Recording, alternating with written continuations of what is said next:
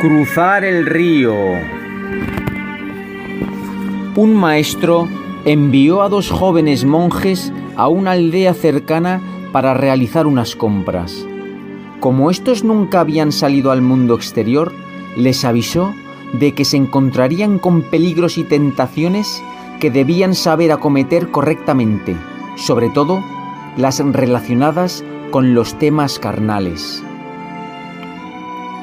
Ambos jóvenes se pusieron en marcha, desconociendo lo que se podían encontrar por el camino. Durante las primeras dos horas se cruzaron con comerciantes, peregrinos, hasta que, al llegar a un río, escucharon a una chica joven con un vestido medio roto llorando en la orilla. Ambos monjes se acercaron para ver qué ocurría. Acabo de caerme por esa ladera y me he torcido el tobillo. No tengo fuerzas para cruzar el río y llegar a mi casa que está ahí enfrente. ¿Podéis ayudarme a pasar al otro lado?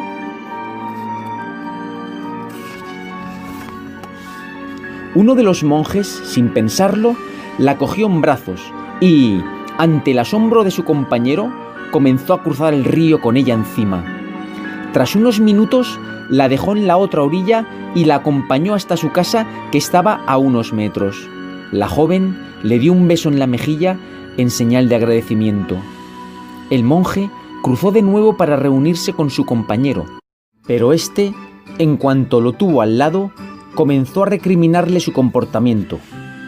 Has llevado a una chica joven medio desnuda en tus brazos. Vas a cargar con un gran pecado. Nos lo habían advertido. Pasaban las horas y durante todo el camino de regreso su compañero no paraba de recriminarle lo que había hecho. En cuanto llegaron al monasterio, fue a contarle al maestro lo ocurrido. Sí, sí, la ha cogido en brazos y la ha llevado hasta el otro lado, insistía. Bueno, al menos él soltó a la mujer al cruzar el río. En cambio tú todavía la llevas encima, le contestó el maestro.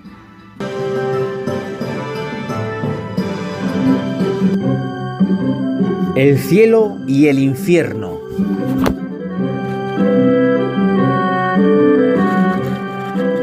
Dos amigos tenían una duda que nadie era capaz de resolverles.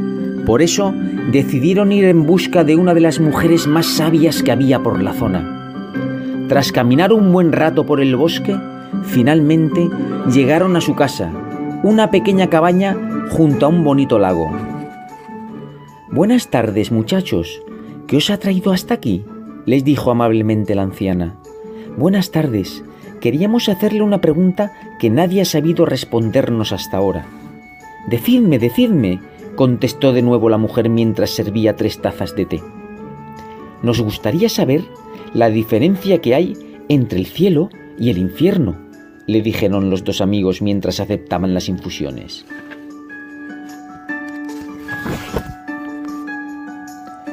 Vaya una pregunta tan difícil, susurró la anciana. Dejó pasar unos minutos y tras respirar lentamente comenzó a hablar. Veo una montaña de arroz recién cocinado, muy sabroso y todavía humeante. A su alrededor hay muchos hombres y mujeres, pero todos ellos están muy hambrientos y desnutridos. Sus palillos de comer son más largos que sus propios brazos, y por más que lo intentan, no pueden llevarse ni un solo grano de arroz a la boca.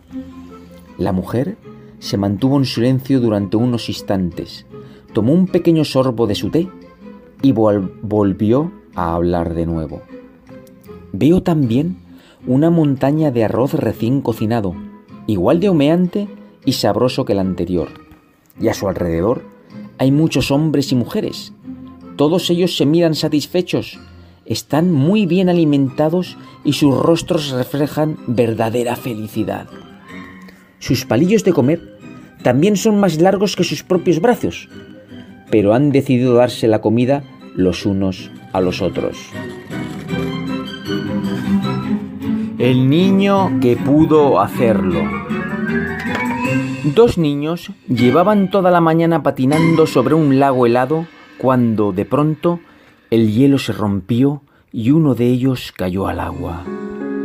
La corriente interna lo desplazó unos metros por debajo de la parte helada, por lo que para salvarlo, la única opción que había era romper la capa que lo cubría. Su amigo comenzó a gritar pidiendo ayuda, pero al ver que nadie acudía, buscó rápidamente una piedra y comenzó a golpear el hielo con todas sus fuerzas. Golpeó, golpeó y golpeó hasta que consiguió abrir una grieta por la que metió el brazo para agarrar a su compañero y salvarlo. A los pocos minutos, avisados por los vecinos que habían oído los gritos de socorro, llegaron los bomberos. Cuando les contaron lo ocurrido, no paraban de preguntarse cómo aquel niño tan pequeño había sido capaz de romper una capa de hielo tan gruesa.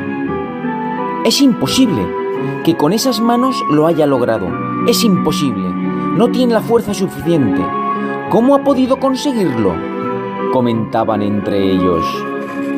Un anciano que estaba por los alrededores, al escuchar la conversación, se acercó a los bomberos. Yo sí que sé cómo lo hizo, dijo. ¿Cómo? respondieron sorprendidos los bomberos. No había nadie a su alrededor para decirle que no podía hacerlo.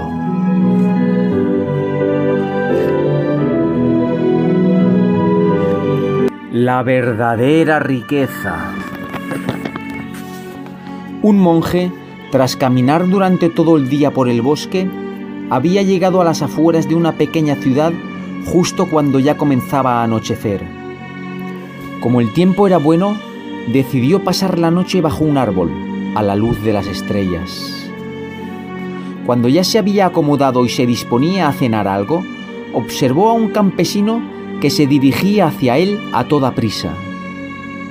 En cuanto el hombre llegó a su altura, lo primero que hizo fue gritarle, Necesito la riqueza, dámela, dámela. Le imploró en voz alta. ¿La riqueza? ¿Qué riqueza? No te entiendo, contestó el monje sorprendido. Tranquilízate, no sé de qué me estás hablando. Sí, la riqueza, la riqueza, la necesito, volvió a gritar.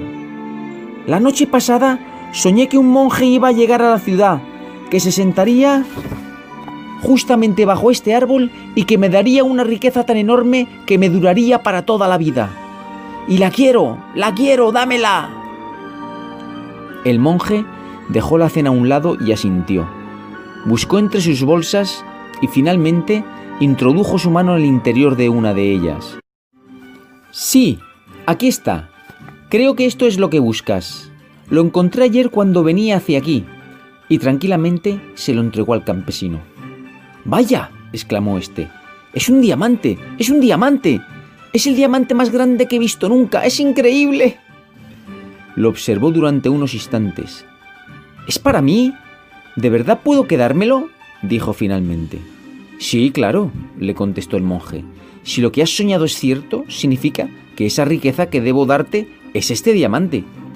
Gracias, gracias, gracias, muchas gracias. Y se fue corriendo.